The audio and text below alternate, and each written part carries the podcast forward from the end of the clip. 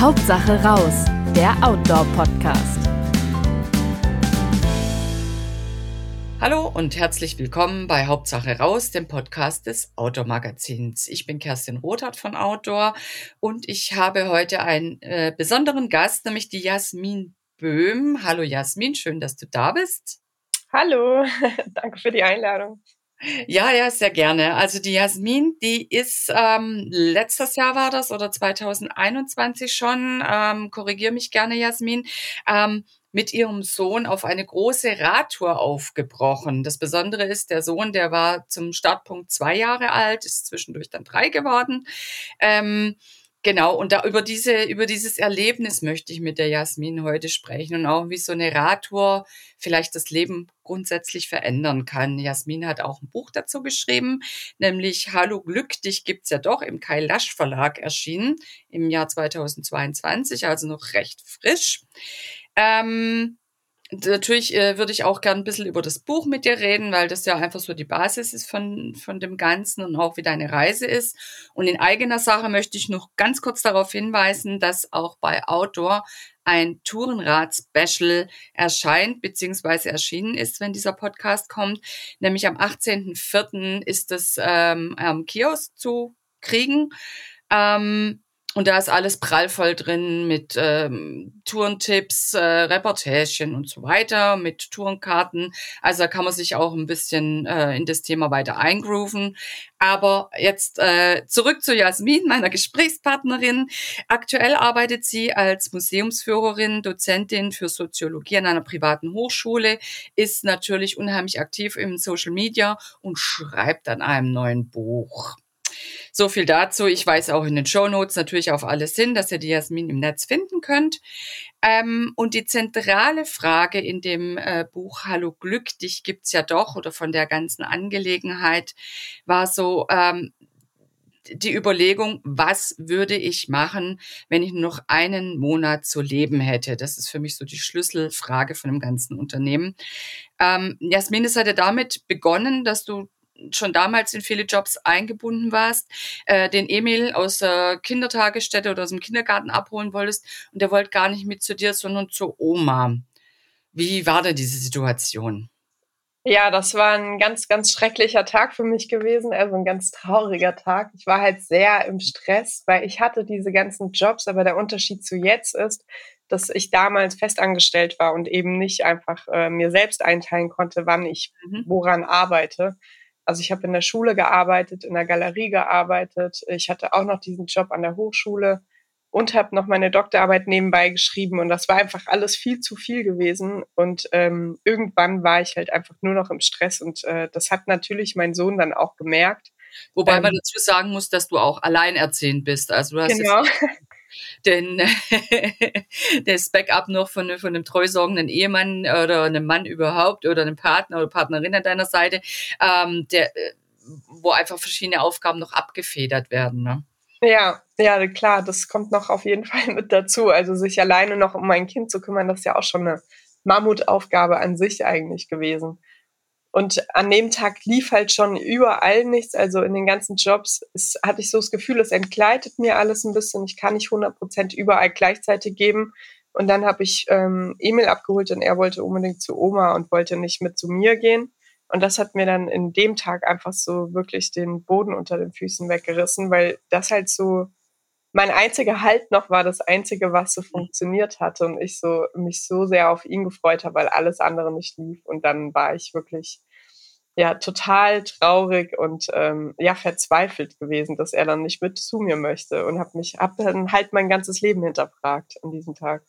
Ja, du bist dann äh, einfach mal allein in der Badewanne gesessen deinen Gefühlen und auch den Tränen freien Lauf gelassen. Genau. Äh, hast sie eigentlich mal so richtig durchgespült und dann äh, einen ziemlich coolen Plan gefasst. Nämlich ähm, mit dem Emil zusammen, damals zwei Jahre alt, ähm, einfach nach Marokko zu reisen. Alles hinzuschmeißen, nach Marokko zu reisen mit dem Fahrrad, Emil im Anhänger hinten dran, um einfach ganz viel Zeit mit Emil zu verbringen. Genau, das war dann mein Plan an dem Tag gewesen. Also einfach mein Leben um 180 Grad einfach komplett zu verändern und alles zu kündigen und einfach loszufahren. Das ist ja auch ganz schön mutig, ne? Auch aus finanzieller Hinsicht muss man sagen, du hast eine Wohnung äh, ja. damals schon gehabt, eben an Mietwohnungen und irgendwie muss man sich ja auch finanziell über Wasser halten. Wie, hattest du da keine Bedenken oder wie hast du das geplant? Doch, total. Also es war ja auch noch mitten in der Pandemie gewesen, ähm, 2021. Also gerade dieser Job in der Schule, das war ja ein ganz sicherer Job gewesen und da haben natürlich auch Familie und alle gesagt, so mach das nicht. Das ist äh, total waghalsig, jetzt deinen sicheren Job zu kündigen. Und ich hatte auch gar keine Rücklagen, weil alles, was ich verdient habe, ging immer für mein Leben einfach, also für den ganzen, für die Miete, für die Kita und so weiter halt immer raus. Ähm, aber ja, es war keine Option, das so weiterzumachen. Also ich wusste, ich werde nicht viel Geld haben, aber wenn wir auf Campingplätzen schlafen, ist es günstig. Wir fahren mit dem Fahrrad, das ist günstig. Ähm, und wir werden schon, irgendwo wird schon Geld herkommen. Wenn nicht, dann muss ich halt doch zurückfahren und äh, werde halt dann doch mir einen neuen Job suchen können. Aber ich dachte so, ich muss es einfach probieren, weil wenn ich hier weitermache, dann hat mein Sohn und ich haben halt dann beide auch nichts davon irgendwie. Also weil früher oder später denke ich, wäre ich irgendwie im Burnout geendet oder mit Depressionen oder was auch immer. Und dann hätte mein Sohn halt gar nichts mehr von mir gehabt. Und das war mhm. irgendwie für mich keine Option. Deswegen war es mir egal, ob ich fast kein Geld zur Verfügung hatte das war ähm, irgendwie dann alles nebensächlich. Also ich hatte zwar Angst davor, was passiert, wenn das Geld komplett weg ist und was ist, wenn ich nicht gleich einen Job finde, aber ja, die Angst, dass ich da bleibe und das alles so bleibt, war größer. Okay, ja, wenn der Leidensdruck so hoch ist, dann wirft man wahrscheinlich auch irgendwann mal Sicherheitsbedenken genau. äh, Bord, ne, die man hat, so in, im Alltag, vor allem mit Kind. Also es ist ja immer so, wie finanziere ich das? Jetzt hattet ihr ja äh, eigentlich geplant zu radeln, ähm, viel am Meer lang, eigentlich zum Atlantik ursprünglich und aber auch nach Marokko. Ähm, aber so weit seid ihr dann gar nicht gekommen. Ne? Wie kam das dann zu dieser Planänderung? Ja, also eigentlich wollte ich, wie gesagt, am Atlantik entlang, aber in Deutschland waren ganz viele Städte waren überflutet gewesen. Da war damals so krasses Hochwasser überall gewesen. Dann sind wir nicht die ursprüngliche Route nach Paris rübergefahren, sondern sind erstmal den Rhein runter von Frankfurt. Und dann war ich äh, schon eigentlich eher Richtung Mittelmeer gewesen und hätte dann einmal quer über Frankreich durchfahren müssen, um zum Atlantik rüberzukommen. Und da ist es einfach sehr, sehr gebirgig und auf dem Weg ist mir dann einfach immer wieder bewusst geworden, dass es halt einfach nicht darum geht, wo wir letztendlich enden und dass es eigentlich total egal ist, wo diese Reise stattfindet, sondern Hauptsache wir machen sie und dass wir sie schön machen, weil diese Berge hoch und runter fahren, das hatte dann wenig damit zu tun, wie ich es eigentlich gestalten wollte. Also ich komme zwar so aus dem Hochleistungssport, aber im Rudern mhm. und ich gehe gerne an meine Grenzen und ich, also körperlich gesehen, ähm, ich liebe das, aber in so einem Moment kann man halt nicht mehr Lieder singen und Geschichten erzählen und sich um sein Kind kümmern. Das klappt dann einfach nicht, wenn man 80 Kilo den Berg hochschiebt. Das ist dann schon grenzwertig. Und dann habe ich halt einfach so gedacht, darum geht's nicht. Es geht ja darum, dass ich mit meinem Sohn eine gute Zeit habe. Und deshalb bin ich dann doch zum Mittelmeer gefahren, weil wir da einfach weiter im Fluss langfahren konnten und nach Marokko ging es dann leider nicht mehr, weil ähm, die Grenzen zu hatten. Also man konnte weder mit der Fähre noch fliegen noch sonst irgendwie ähm, nach Marokko kommen wegen Corona dann. Das ja. war am Anfang noch nicht so, hat sich dann auf der Fahrt so ergeben, aber es war dann auch kein Problem für mich, weil in Marokko wäre eh die Reise vorbei gewesen. Das war ja das Ziel, deswegen dort ist eh vorbei und die Reise, die ähm, die ist halt unterwegs, also dort, wo man gerade ist. Also der Weg ist das Ziel, sag ich immer. Ja. ja, es ging dir ja auch darum, ganz viel Zeit mit Emil zu verbringen. Genau. Nicht irgendwelche Rekorde zu reißen. Ja.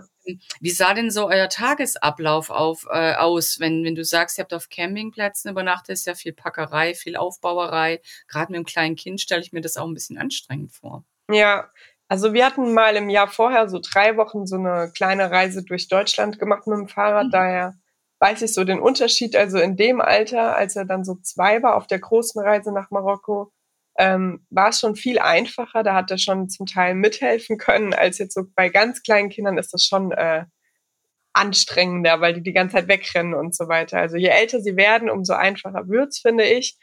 Ähm, ja, da, da so kleine Stöpsel haben ja dann auch auf Bock und sind stolz, wenn so ein bisschen was mit genau. wenn es nur den Hering zum Zelt tragen ist oder irgendwie sowas. Ja, ja. Also bei dieser Reise in Deutschland, da habe ich wirklich, wenn ich nur einmal kurz den Schlafsack zusammengerollt habe und kurz nach unten geguckt habe und hochgeguckt habe, war Emil schon wieder weggerannt. So. Mhm. Also da musste man ständig wieder hinterherrennen. Das hat dann echt das Aufbauen oder Abbauen hat dann so vier Stunden gedauert. Oha.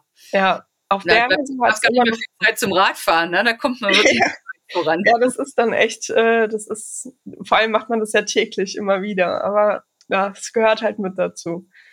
Auf der Reise nach Marokko hat es dann zwei Stunden gedauert. Also da waren wir auch immer, also aufbauen geht viel schneller, aber das Abbauen und ähm, mhm. Verpacken am nächsten Tag hat definitiv zwei Stunden gedauert. Da sind wir dann, ich bin aufgewacht, bevor äh, er überhaupt aufgewacht ist, habe ihn schlafen lassen und habe alles dann schon mal in Ruhe halt eingeräumt. Mhm. Und ähm, das hat mindestens zwei Stunden, bis wir dann gefrühstückt haben, noch mal eine Stunde, bis wir halt Essen auch gefunden haben. Erstmal, man muss ja erstmal zu einem Supermarkt kommen. Also yeah. so, bis wir so richtig losgefahren sind, waren immer so drei Stunden morgens vorbei oh. erstmal. Ja. Wenn, wenn, wenn der dann irgendwie Bekannte auf dem Campingplatz hatte, dann war es vielleicht auch noch, äh, noch ein Abschiedsspielrunde oder sowas. Ja. ja. ja. Äh, gut, wenn man ein bisschen äh, ein großzügiges Zeitbudget hat, dann Eben, äh, ja. ist ja auch nicht also, mehr so schlimm. Ja. Das ist dann, das ist ja auch so der Vorteil davon. Wir hatten ja unbegrenzte Zeit. Deswegen war es auch nicht schlimm. Also auch für mich nicht Klar ist es anstrengend, dass man jeden Tag wieder aufbauen und wieder packen muss, aber zu Hause hat man halt auch ähm, jeden Tag Haushalt. Gerade mit Kind kann man jeden Tag gefühlt den ganzen Tag lang hinterherräumen und da finde ich es unterwegs, dadurch, dass dieses diese Wohnung, dieser begrenzte Raum mit so viel Spielsachen und so weiter nicht da ist, ist viel entspannter, was man da einpacken muss, als zu Hause, was man ständig wegräumen muss. Ja. Ähm, wenn du jetzt sagst, unbegrenzt Zeit, wie lange wart ihr unterwegs und hattest du dir nie so eine Deadline gesagt, äh, gesetzt, dass du gesagt hast, Weihnachten mag ich wieder zurück sein oder zu Neujahr? Also ich wusste so ungefähr, dass wir, also wir sind im August losgefahren. Das ging nicht früher wegen den Schulferien, ähm, weil ich halt bis dahin arbeiten musste. Ähm, aber dann wusste ich so, dass ich im November auf jeden Fall ähm, ungefähr wieder zurück sein muss, weil in Spanien und überall wäre es dann, die Campingplätze machen dann langsam zu oder werden viel weniger. Ähm, das, wir sind da schon immer so an der Grenze gewesen. Also so, als wir dann in Frankreich waren, da machen die halt schon im September zu und in Spanien dann, ähm, im Nordspanien dann auch schon, hatten die schon Anfang Oktober zum Teil zu. Also wir waren immer so, ah ja, wir machen nächste Woche zu. Also es hat gerade so überall gepasst, ja. Sozusagen durchgeschlüpft vor der Schließungswelle da. Genau, wir sind immer mit der Schließungswelle mitgefahren. Aber das hatte auch damit zu tun, ich hatte einen Monat, musste ich mal so eine Zwangspause einlegen, weil ich einen Bänderriss hatte. Also deshalb waren wir dann auch echt ein bisschen später als geplant letztendlich.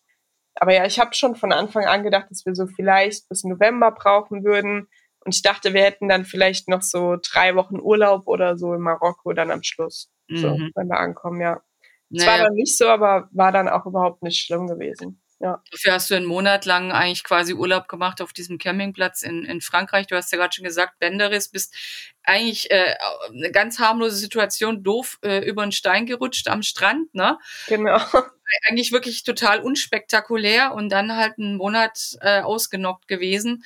Ähm, ja, und dann wart ihr eben, habt ihr eigentlich einen Monat Zwischenurlaub gemacht auf der Reise auf diesem Campingplatz. Genau, ja. Und war auch wunderschön letztendlich so. Also ja, du hast ja, glaube ich, auch eine ganz coole Frau kennengelernt, die auch äh, mit ja. ihrem Kind unterwegs war. Also das war dann ähm, fast ein Glücksfall, ne? dass du da festgenagelt warst und eben diese Freundschaft auch schließen konntest. Ja, total. Vor allem, weil das so ein Kontrast war zu, als ich den Bänderriss hatte, war ich so wütend und so enttäuscht, weil ich halt dachte, die Reise ist vorbei. Ähm, und ich halt alles gekündigt hatte und dachte, es kann jetzt nicht vorbei sein, einen Tag nachdem ich am Meer ankomme. Ja. Ich so viel vorgehabt und dann ähm, war es aber wunderschön, weil ich einfach gedacht habe, gut, schlimmste Fall wäre dann halt, dass sie hier vorbei ist und du jetzt einfach hier Urlaub auf dem Campingplatz machen musst. Mhm. Dann, es geht doch aber darum, dass du die Zeit mit deinem Kind hast, also genieß es. Fertig. Und dann war es wunderschön und letztendlich ging es ja dann auch weiter. Es ist, ähm, ist mir auch aufgefallen, ähm, du beschreibst das so schön, dass du immer wieder ganz tolle Begegnungen mit Menschen hattest. Also es wurde dir immer in dem Moment geholfen, wo, wo es nötig war. Jetzt auf dem Campingplatz von den Nachbarn dann mal äh, mitverköstigt worden oder die haben geguckt, dass es mit dem Abwasch funktioniert. Man weiß ja selber auf dem Campingplatz, wenn man einbeinig zum Abwaschen hüpfen ja. muss, äh, das funktioniert einfach nicht. Also du hast auch einfach äh, immer im richtigen Moment eine hilfreiche Hand gekriegt von teilweise Wildfremden. Ja, ja, auch auf der ganzen Reise. Also eigentlich auf all unseren Reisen bisher sobald wir mit dem Fahrrad stehen bleiben, also in Deutschland und Österreich noch nicht so, aber sonst in allen anderen Ländern war es immer so, dass ganz, ganz viele Menschen zu uns kamen. Also auch wenn ich nur eine Trinkpause einlege oder so, immer gefragt wurde, ist alles okay, können wir helfen, ist was passiert? Also so, das ist echt, man fühlt sich so umsorgt immer von allen Menschen. Ja, das ist auch so eine, mh, mm, äh, durch das Buch finde ich spürbar, so eine Art Urvertrauen, dass es eigentlich immer irgendwie weitergeht. Und ich habe mich dann gefragt, Hattest du den Eindruck, dass sich gerade deswegen auch viele Türen geöffnet haben, weil du immer gedacht hast, ach, es wird schon gehen? Ja, ich glaube schon. Also ich glaube, ähm, wenn man ganz doll daran glaubt, dass etwas funktioniert, dann wird man halt auch seine Sichtweise ein bisschen verändern dementsprechend. Also es ist nicht so, dass dann aus magischer Hand plötzlich ähm, die Dinge passieren. Aber ich glaube, dass man, wenn man keine andere Option mehr zulässt, also gerade so von wegen, ich gehe nicht mehr zurück in diese Jobs, ich will dieses Leben nicht mehr haben, dass man, wenn man wirklich das absolut nicht möchte und so sagt, ich, ich möchte das aber zu 100 Prozent so beibehalten mit dieser Reise und ein anderes Leben haben, dann wird man halt alle Augen offen halten, dass man irgendwas findet und man wird alle Optionen suchen, die es gibt, weil man eben diese Hintertür nicht mehr offen lässt. Wenn man die wirklich schließt und einfach sagt, ich vertraue darauf, ich werde was finden, dann findet man auch, denke ich, irgendwas. Also das fand ich sehr, ähm, ja, ähm, prägend in deinem Buch. Ne? Da bist du immer wieder auf Hindernisse gestoßen und naja, ah ich mache trotzdem weiter oder nee, da höre ich mal aufs Bauchgefühl, mache ein bisschen langsamer. Das hast du ja unterwegs auch lernen müssen. Also ja. das ähm, in, ein bisschen in sich reinhorchen und auch einfach wahrnehmen, was, was, was für Optionen gibt's um mich rum und äh, die dann auch zuzulassen. Das ist ja vielleicht auch eine Kunst. Ja, voll. Also ich glaube, es ist ganz wichtig, dass man so lernt, auf sich selbst zu hören, einfach, weil im Alltag ist, also ich zumindest, ist man oft mit so Stimmen, wo man gar nicht weiß, ist es gerade mein Gedanke oder ist es gerade der Gedanke von allen Menschen um mich herum, die ja. das die ganze Zeit sagen. Und wenn man unterwegs ist und halt nur auf sich selbst gestellt ist ähm, und alleine unterwegs ist, dann fängt man häufig dann wieder an, wirklich auf sich selbst zu hören und weiß, nee, das ist mein Gedanke. Diese Angst, die kommt jetzt gerade wirklich von mir. Das ist keine Angst von außen und vielleicht sollte ich dann auch auf diese Angst hören. Also das finde ich ist dann immer ganz interessant so. Ja, so die Instinkte wieder mal ein bisschen genau. ähm, ja, mitsprechen lassen. Ja. Ähm, Du hast ja am Anfang auch immer dir äh, ziemlich viel Ziele gesetzt, bis dahin, dahin möchte ich kommen und hast mit der Zeit dann auch gesagt, naja gut, dann ist es halt ein Campingplatz davor, hast online viel geguckt. Ja. Ähm, wie viel Kilometer seid ihr denn pro Tag so grob vorangekommen? Am Anfang war es ein bisschen mehr und dann hast du irgendwie da auch ein bisschen loslassen können, gesagt, nur dann ist ein bisschen weniger, wenn ich das richtig weiß. Ja, ja, also die ersten Wochen waren wir nur so 30 Kilometer unterwegs und irgendwann wurden es dann so, weil ich unbedingt ans Meer kommen wollte, so ganz schnell in Frankreich dann so bis zu 80 Kilometer. Puh, und das, das war einfach viel zu viel gewesen. Ja, wir haben ja, wie gesagt, diese 80 Kilo hinten, also insgesamt ja. noch mit dabei. Das war echt nicht ohne. Ähm, aber wir haben es eigentlich immer so vom Rhythmus gemacht, dass wir so zwei, zweieinhalb Stunden gefahren sind. Dann haben wir irgendwie so eine oder zwei Stunden Pause gemacht und dann mhm. bin ich halt durchgerast, während äh, mein Sohn dann geschlafen hat nach der Pause. Gute Arbeitsteilung. ja. Aber ähm, ja, normalerweise war es halt am schönsten war es, wenn wir so um 16 Uhr dann ankamen und man dann einfach oder um 15 Uhr und dann noch so den Rest Nachmittag noch ähm, dort verbringen konnte. Und als mhm. ich so diese 80 Kilometer gefahren bin, dann ist man halt eher so um sechs angekommen. Mhm. Und es mhm. war dann halt so, gut, im Sommer ist es dann noch lange hell, aber es ist dann halt schon, bis man aufgebaut hat, schon sieben und dann geht man schon fast wieder schlafen. Ja. Ja. ja. ja dann kann man den Ort eigentlich gar nicht genießen, an dem man genau. ist. Ne? Das ist in dem Sinne, finde ich, nicht schlimm, weil wir ja unterwegs dann auch immer schon ganz viel sehen mhm. und ähm, uns anschauen, aber darum ging es halt einfach nicht. Und das habe ich mir halt dann auch unterwegs so gedacht, so warum machst du das denn so schnell? Das ist, das ist doch egal, bis wohin ihr kommt. Und du musst keine 80 Kilometer fahren, du musst auch keine 70 fahren. Und dann waren es halt später, so haben wir uns so auf 50 immer eingependelt. 50 mhm. war echt so eine super Zahl, da konnten wir wirklich gemütlich so fahren. Da hat es dann auch irgendwann keine Anstrengung mehr dabei. Ja, wenn, wenn viele Steigungen sind, du hast ja bei äh, extremen Steigungen, ich glaube, das war im Central, Mass, äh, Massiv Central müsste das gewesen sein. Ja, ich hatte ja, echt ganz, ganz steigen müssen. Ja. Ich glaube, das war noch einmal, wo du gedacht hast, doch noch Richtung Atlantik und hast das dann dann ja, abgebrochen, weil äh, wenn jetzt noch mehr so Steigungen kommen, wo du eben diese ganze Fuhre mit 80 Kilo und Emil drin und allem äh, einen Berg hochschieben musst, das ist ja auch wirklich Wahnsinn, ne? Also.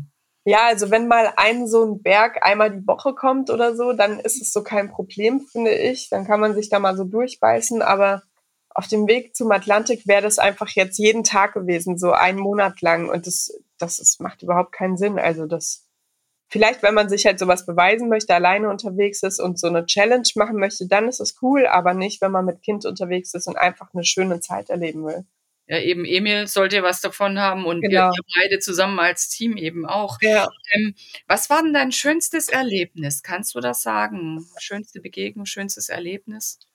Also ich glaube letztendlich ähm, die Zeit da auf dem Campingplatz, wo ich meinen Bänderriss hatte. Ach. das Unglück wird zum Glück.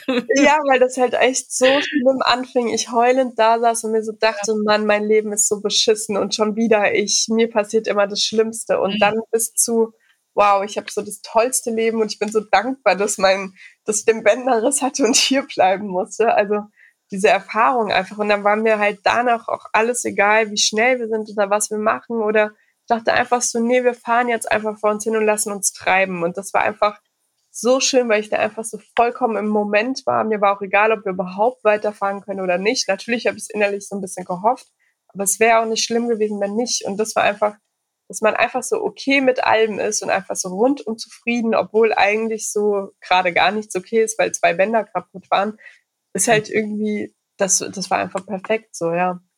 Das muss man auch erstmal schaffen, diese Sichtweise zu haben. Aber genau, da ja. bist du eigentlich ganz gut drin, da doch das wirklich Positive dran zu sehen, zu sagen, jo, nee, eigentlich ist es genau richtig so. Und zu dem Zeitpunkt war der immerhin schon am Meer, was ja eins dieser ja. Ziele war oder wo er gesagt hat, also das auf alle Fälle mal ans Meer. Ja. Ähm, und der schlimmste Moment? war wahrscheinlich der Moment, wo die Bänder gerissen sind. Gab es noch einen anderen schlimmen Moment? ja, das war natürlich nicht schön, ja. Also der schlimmste Moment.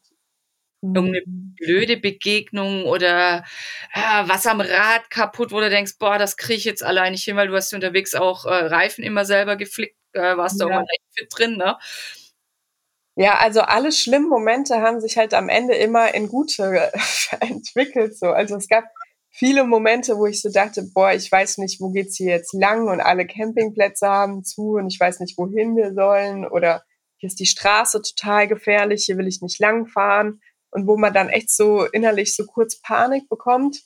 Aber irgendwie habe ich dann immer wieder Leute gefunden, die mir dann geholfen haben oder sei es mich irgendwie mhm. für einen Kilometer die Straße entlang eskortiert haben mit ihrem Auto oder so. Also es war, ja. war irgendwie jeder schlimme Moment wurde dann doch gut. Und es gibt natürlich immer so Momente, es gab auch mal eine Begegnung, wo ich so dachte, boah, der Mann kommt mir jetzt komisch vor oder so, aber das war dann kein richtig schlimmer Moment, weil es ist letztendlich ja nichts passiert. Ich bin, konnte weiterfahren, aber dachte mir so, boah, schnell weg. Aber sowas, glaube ich, Frauen, die alleine reisen, werden sowas immer haben. Ja. Und es ist dann auch die Frage, ob, ob, ob, dieses Komische nicht in einem selber ist oder ja. ob der Mann wirklich komisch ja, war. Weiß man ja dann auch nicht. Ja. Auch nicht ja, das sind so die Ängste, die da irgendwo mitschwingen und da ja. weiß ich gar nicht, eben wie du vorhin gesagt hast, ist das von außen oder ist das meine Angst ja, oder ist da wirklich was? Ne? Ja. Ja, das ist, das ist, glaube ich, auch immer knifflig. Ähm, hat sich denn in dir grundlegend durch diese Reise auch was geändert? Ja, ich glaube auf jeden Fall. Also zum einen, das wird man viel, viel geduldiger. Also okay. so Zeit ist irgendwie, an, hat sich verändert, weil vorher war immer so alles so stressig, also auch so selbstgemachter Stress, finde ich. Also auch so ein Freizeitstress, den man hat. Und allein, dass man diese Reise so schnell machen möchte oder sich immer so viel dann gleich aufwirbt. Und jetzt ich glaube, du hast einen Monat zur Vorbereitung gehabt oder so eineinhalb Monate, ne? Mit Kündigen und Schuljahr zu Ende bringen und so. Ja, also äh, vorbereitet habe ich echt fast gar nichts. So die, die ganzen Sachen kamen echt alle so knapp vorher. So an. Ich hatte mir ein neues Fahrrad geholt. Das war, glaube ich, zwei Tage vorher da gewesen. Also ich bin da immer sehr spontan, weil mhm. diese ganze Planung, die ich mache, und ich plane ganz, ganz viel, aber das mache ich immer auf der Reise selbst. Also so okay. am Abend vorher sitze ich immer zwei Stunden da und suche mir die geeigneten Routen für Kinder raus. Also für eine Reise mit Kind, weil man kann da nicht blind einfach kommod folgen. Da muss man echt sich immer ganz genau die Straßen angucken, weil es halt sonst schon gefährlich sein könnte. Und dann ansonsten suche ich immer Alternativen. Das dauert dann. Durch Spanien hattest du ja sozusagen äh, eine äußere Quelle. Äh, ja.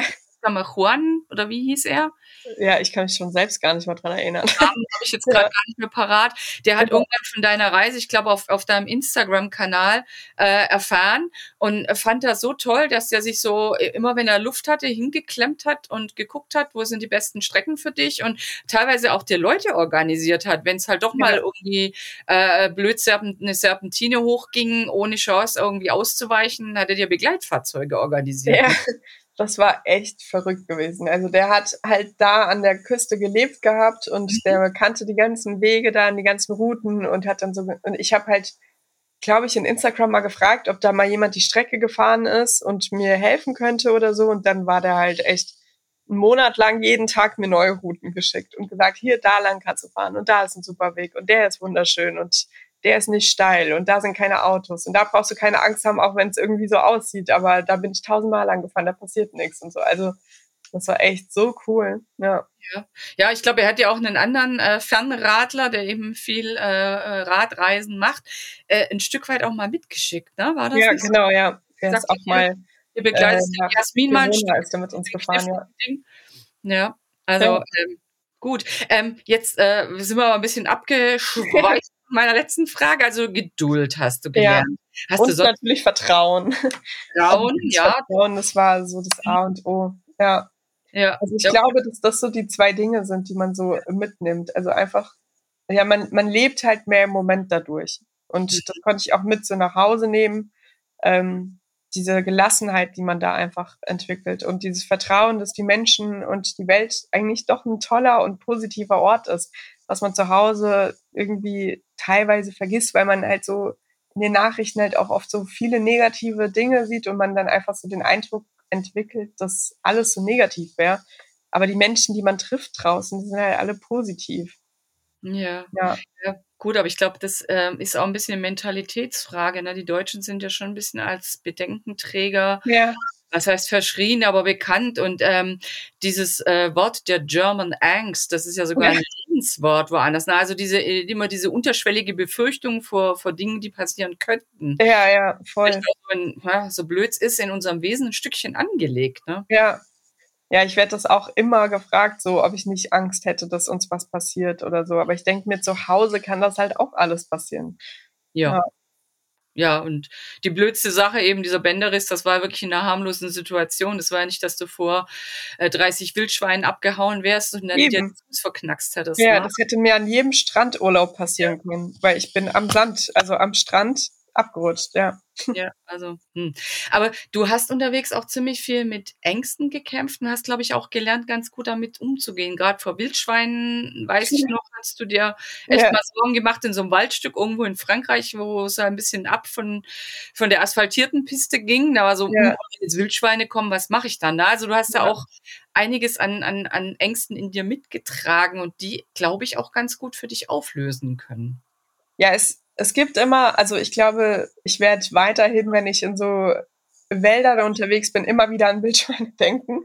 Das ist einfach so immer drin, ich weiß auch nicht. Ähm, auch jetzt auf der letzten Reise, da sind wir nach Istanbul gefahren, da hatte ich die ganze Zeit diese Sorge vor Wölfen. Ich habe dann einmal tatsächlich einen gesehen und vor Hunden und die Hunde, die wilde Hunde, die waren auch ein Riesenthema dann. Also so wilde Tiere, da, ich glaube, da habe ich halt einfach zu sehr Respekt und denke immer so, boah, wenn wir die treffen und dann gerade mit Kind und was mache ich dann und so, mhm. da weiß ich halt einfach nicht so, wie die reagieren. Vor Menschen habe ich da irgendwie weniger Angst, obwohl Menschen wahrscheinlich, also gefährlicher sind als Tiere letztendlich. Sagt man so, ja. Ja. Ja, der Wolf auf dieser Reise, der ist ja auch wahrscheinlich eher vor dir abgehauen, als dass du vor ihm abgehauen bist, oder? Ja, ja, ja. der Wolf, der war weg gewesen, da konntest ja. so schnell konnte man nicht gucken, ja. Ja, das glaube ich. Ähm, jetzt hast du mal gesagt, Istanbul, wann, also nach der Rückkehr von dieser großen Reise, eigentlich Marokko, dann doch nur Spanien. Ja. Ähm, warst du noch in Istanbul mit dem Emil? Genau, da sind wir letztes Jahr, also 2022, genau ein Jahr später, sind wir wieder losgefahren und sind dann von Frankfurt nach Istanbul. Genau. Auch wieder mit dem Fahrrad und Anhänger ja, und vollem genau. Gepäck und Campingplätze? Ja, diesmal hatte der Emil dann sein eigenes Fahrrad noch mit dabei. Das war der einzige Unterschied. Also ja. ein großer Unterschied für uns, aber er hatte auch noch den Anhänger. Der hat dann immer so geswitcht zwischen Anhänger und Fahrradfahren. Ja. aber mit drei schon Stücke dann, der war ja dann drei oder dreieinhalb sowas, ne? Genau, der war dann drei und ist vier geworden. Ja. Mhm. Ja, der ist bis zu 40 Kilometer gefahren. Also der hat die Reise ähm, sehr ernst genommen und hat richtig mitgemacht, auch immer mitgeschoben und so. Das war dann schon ganz anders als das Jahr davor. Ja. richtig motiviert jetzt, ja. Ja, ja, hast du auch Glück, dass du so ein Reisekind ist. Ich denke, da muss man auch ein bisschen Glück haben, ne? Ich glaube, es hat nicht jedes Kind Lust ähm, auf so eine Radtour.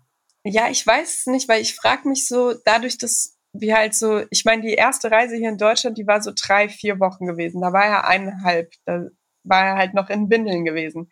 Die zweite Reise war dann nach Spanien, da war, waren wir auch so drei Monate unterwegs und dann die nach Istanbul drei Monate mit drei. Mhm. ist, ich frage mich so, ob er erinnert sich halt, also seine ganze Kindheit waren halt irgendwie jetzt diese Fahrradreisen, die sehr prägend waren für ihn ja, ja. auch.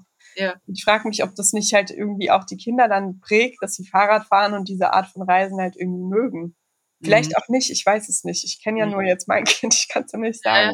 Ja, ja, gut, aber auf der anderen Seite ähm, erleben die ja auch äh, eben dieses Vertrauen, das du auch jetzt wieder gelernt hast, hat der Emil wahrscheinlich verinnerlicht, so dass es immer wieder Leute gibt, äh, die einem helfen, ähm, immer wieder Auswege auch aus blöden Situationen. Also ich denke, dass selbst wenn er sich an die Situation nicht erinnert, aber dieses Gefühl, oh, geht schon weiter, das wird ihm wahrscheinlich bleiben. Ja, das glaube ich auch. Also das sagt er mittlerweile schon mit seinen vier Jahren zu mir dann auf der letzten Reise immer so, Mama, das wird schon, das schaffen wir schon, das kriegen wir hin.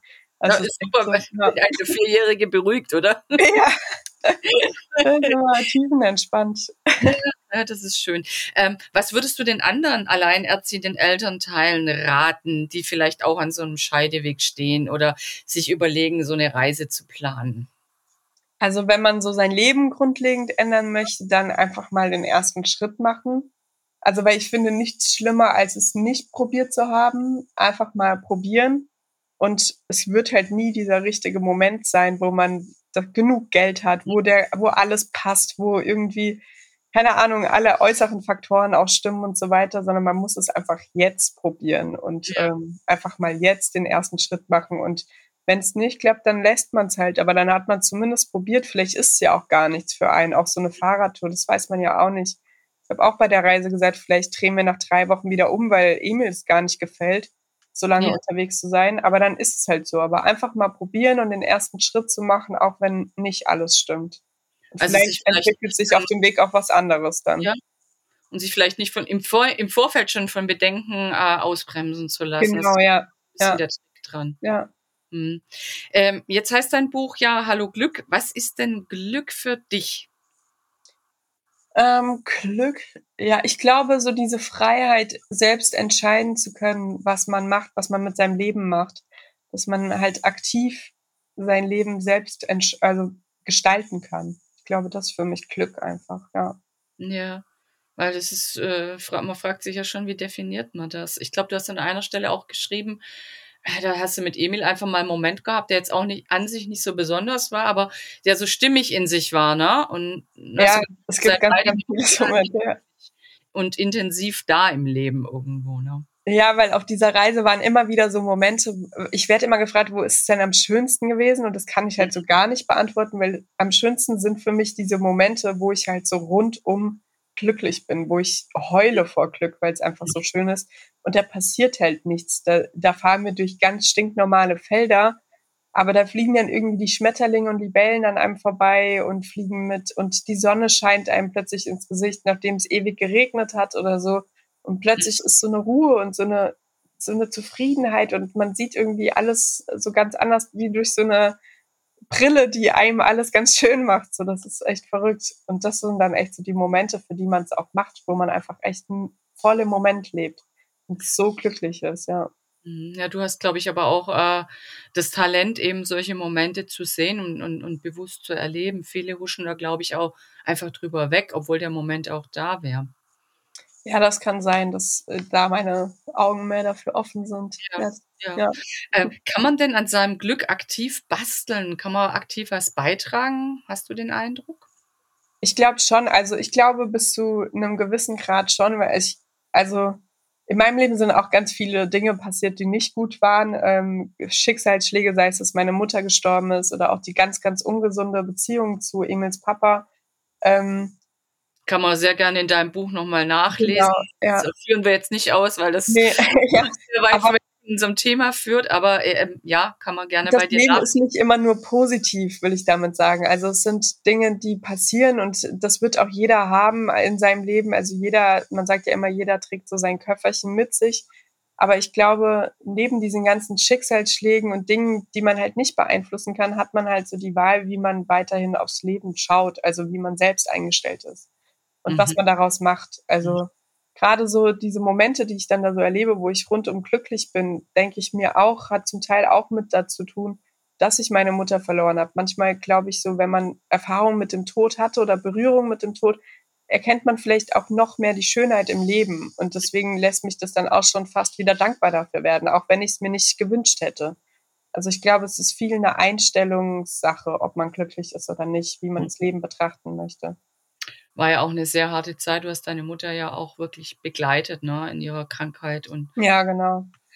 Ja, ja, aber vielleicht genau, vielleicht hast es deinen Blick für die schönen Kleinigkeiten geschärft und das ist ja auch ein schöner Tipp zu sagen, hey, du kannst an deinem Glück was machen, schau hin. Ja, genau. Ja, ähm, eine ganz gute Idee oder mal ein Ansatz, den man, den eigentlich jeder beherzigen kann. Ja. Ähm, Wovon lebst du aktuell jetzt? Das klingt eigentlich fast so, als hättest du wieder die Jobfülle, die du vor dieser großen Reise hattest. Ja, aber ist tatsächlich nicht so. Also ich äh, unterrichte an der Hochschule und ähm, das ist so eine Sache. Aber das ist ja auch nur während äh, der Semesterzeit. Da sind ja auch immer fast sechs Monate Semesterferien. Und ähm, das ist nur einmal die Woche ein Kurs. Also das nimmt mich jetzt nicht komplett ein. Dann Social Media, davon lebe ich und ähm, schreibe an einem neuen Buch. Und ähm, genau, das sind so die Einnahmen eigentlich. Also das mhm. ist grob das. Ja. Mhm. Ähm, das neue Buch, ähm, magst du dazu was sagen oder auch wann es fertig ist? Weißt du das schon? Das kann ich echt noch gar nicht abschätzen. Nee. Okay. Also es wird auf jeden Fall nicht dieses Jahr ein neues Buch rauskommen, das kann ich sagen. Ja, aber ist es wieder eher äh, über deine Reise gerade nach Istanbul? Nee, das soll ein Roman werden, also was ganz anderes, ah, ähm, gar oh. nichts von den Reisen, ja. Ja. ja. Deswegen ja, dauert das auch länger. Ja. Ähm, da hast du eben einen Vorschuss von, schon vom Verlag bekommen, dass du sagst, okay, du kannst ja die Zeit einfach zum Schreiben auch nehmen.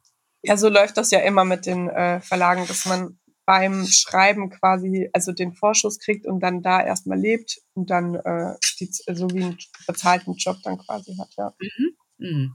Jetzt äh, bist du aber immer noch äh, schwer mit Emil unterwegs, wenn es geht. Wie willst ja. du das machen, wenn der, wenn der mal in der Schule ist? Weil dann ah, habt ihr doch ein bisschen weniger Zeit dafür. Ja, ja, also wir haben jetzt noch zwei, zweieinhalb Jahre ungefähr, bis er in die Schule muss. Ähm, und ich denke nicht, dass wir in Deutschland bleiben werden. Also wir, ich werde jetzt, ich habe die Wohnung jetzt für die nächsten Jahre versuche ich unterzuvermieten. Wir haben jetzt hier versuchen wir gerade alles leer zu räumen. Ähm, da sind wir gerade schwer mit dabei. Also wir haben jetzt ihn auch vom Kindergarten abgemeldet und wir suchen jetzt eher so eine so eine Homebase, sage ich mal, wo wir dann äh, bleiben, wenn Emil in die Schule muss. Also da würde ich dann schon an einem Ort bleiben wollen, zumindest die ganze Grundschulzeit und danach die ganze weiterführende Schulezeit. Also das wäre mir sehr wichtig. Ähm, aber wo das sein wird, weiß ich jetzt noch nicht. Also vielleicht irgendwo im Ausland könnte ich mir auch vorstellen, das wird doch noch mal irgendwie nach Spanien oder Portugal oder so gehen. Ja, mal mhm. schauen. Okay, ja, du bist wirklich äh, mutig geworden, vielleicht auch durch die Reise, muss man sagen, zu sagen, oh ja, ich gucke jetzt mal. Ne? Also, mal schauen, aber ja solange es geht, wirst du äh, wahrscheinlich einen Emil hinten in den Radanhänger packen, das Rad von ihm möglichst mitnehmen und ihr werdet unterwegs sein. Und du wirst auf Instagram weiterhin darüber berichten, nehme ich das schwer an. Ja, genau. Also den Anhänger, den nehmen wir jetzt nicht mehr mit. Äh, wir haben ah, jetzt so ein Follow Me, dass sein Fahrrad an meins quasi mhm. befestigt ist, ja. Weil er so viel halt schon fährt. Genau. Ja. Aber mit dem Gepäck ähm, ist ja manchmal auch einfacher, wenn der noch Ja, das wird jetzt herausfordernd. Weil in dem Anhänger waren zwei Schlafsäcke, die zwei äh, Matratzen, der Gaskocher und der Topf und halt ja. unser Essen. Das heißt, die ganzen Sachen müssen jetzt noch irgendwie an unsere Fahrräder befestigt werden. Muss mal schauen, wie das klappt. Du schreckst ja vor Herausforderungen nicht zurück und Levi lernt das auch und unterstützt dich und sagt, ja, Mama wird schon. Also ja. ich habe volles Zutrauen, dass ihr das auch weiterhin hinkriegt. Ja. Apropos weiterhin, auf Instagram habe ich ein bisschen äh, gespickelt und habe gesehen, im April planst du schon wieder die nächste Reise, nämlich zum Nordkap. Genau, ja. Wieder mit dem Rad und natürlich mit Emil. Ja, genau. Wann, wann, wann geht's genau los und äh, wie lange willst du dir Zeit lassen? Magst du ein bisschen was zu dem neuen Projekt sagen? Ja, also wir fahren am 23. April los. Ähm, das ist so ein ganz fixes Datum, das wir uns jetzt gesetzt haben. Und ja. dann ähm, fahren wir übers Baltikum, also über Berlin, weil ich da auf einer Messe noch arbeite. Ähm, genau, da sind wir dann Anfang Mai. Ja, da mache ich so einen Vortrag. Das war ich auch noch nebenbei vergessen. Aha. ja. Vorträge und Lesungen kommen auch manchmal noch vor. Ich wollte gerade sagen, wenn man noch eine Weile bohrt, dann kommen bei dir noch mal zehn Jobs raus. wenn wir noch ein bisschen reden, ja. Da fällt mir noch was ein. Genau, dann fahren wir übers Baltikum ähm, hoch nach Finnland und dann Finnland hoch bis nach äh, Norwegen zum Nordkap. So ist der Plan. Und dann zurück mit dem Zug und ah. ein bisschen fahren. Also wir müssen erstmal ein Stück wieder runterkommen und bis man überhaupt zum Zug kommt. Und dann werden wir so aber über Norwegen wieder runterfahren. Okay. Norwegen, vielleicht Schweden, dass wir uns dann so ein bisschen was anschauen können und immer wieder stoppen und da dann Fahrradtouren machen, so kleine, so Tagestouren nur und dann aber immer mit dem Zug auch weiter runter.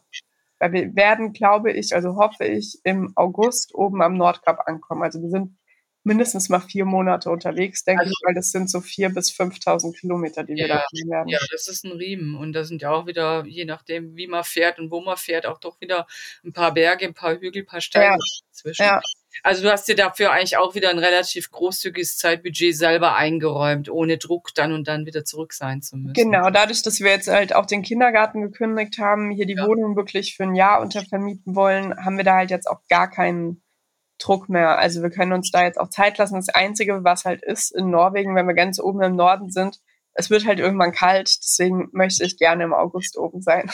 Ja. Und ja. dann willst du auch wieder mit Zelt unterwegs sein? Genau, ja, weil da kann man ja dann auch wunderbar wild campen, das ist ja erlaubt. Ich würde sagen, da sparst ja. du noch mal ein paar Euro, ne, weil eben das ja. Recht ja greift. Das ist ja, dass man sich abseits von Privatgrund einfach für eine Nacht installieren darf und, und da sein darf, solange man den Platz wieder so hinterlässt. Genau. Ja, darauf freue ich mich am meisten so, weil das war halt in Spanien, wurde mir das auch von allen abgeraten, auch an den Stränden bitte nicht zu machen, weil da echt die Polizei dahinter ist.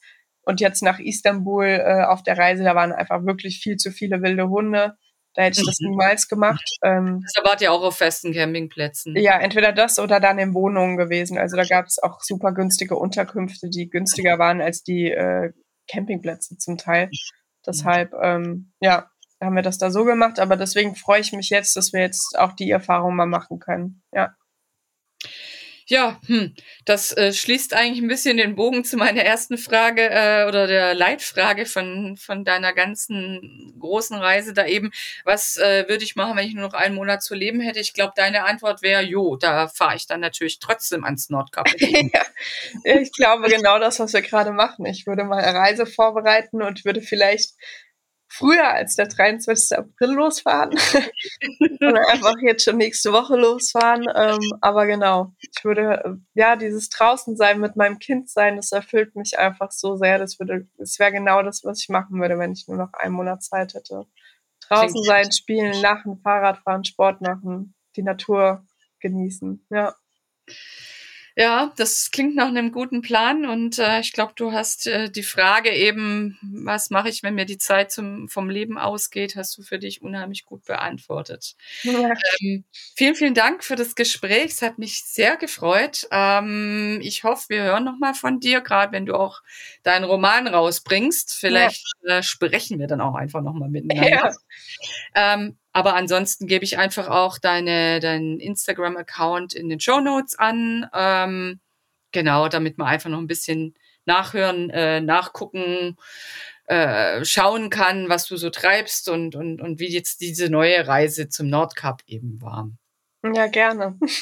und an alle anderen, die Lust bekommen haben, im Rad längere Strecken zu gehen, nochmals der Hinweis auf das Turnrad-Special von Outdoor das ab dem, muss noch mal gucken, ab dem 18.04. am Kiosk ist. Da sind einfach auch gute Tipps drin, ein bisschen auch was zur Ausrüstung und so, wie man äh, auf so eine Radreise geht. Vielen, vielen Dank, Jasmin, hat mich sehr gefreut. Ja, hat mich auch sehr gefreut. Dankeschön.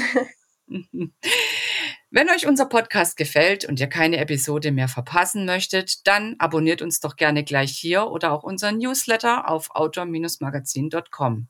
Natürlich findet ihr uns auch gedruckt am Kiosk oder per Abo in eurem Briefkasten und klar auch auf Facebook und Instagram. Bis bald hier oder draußen auf Tour. Hauptsache raus, der Outdoor-Podcast.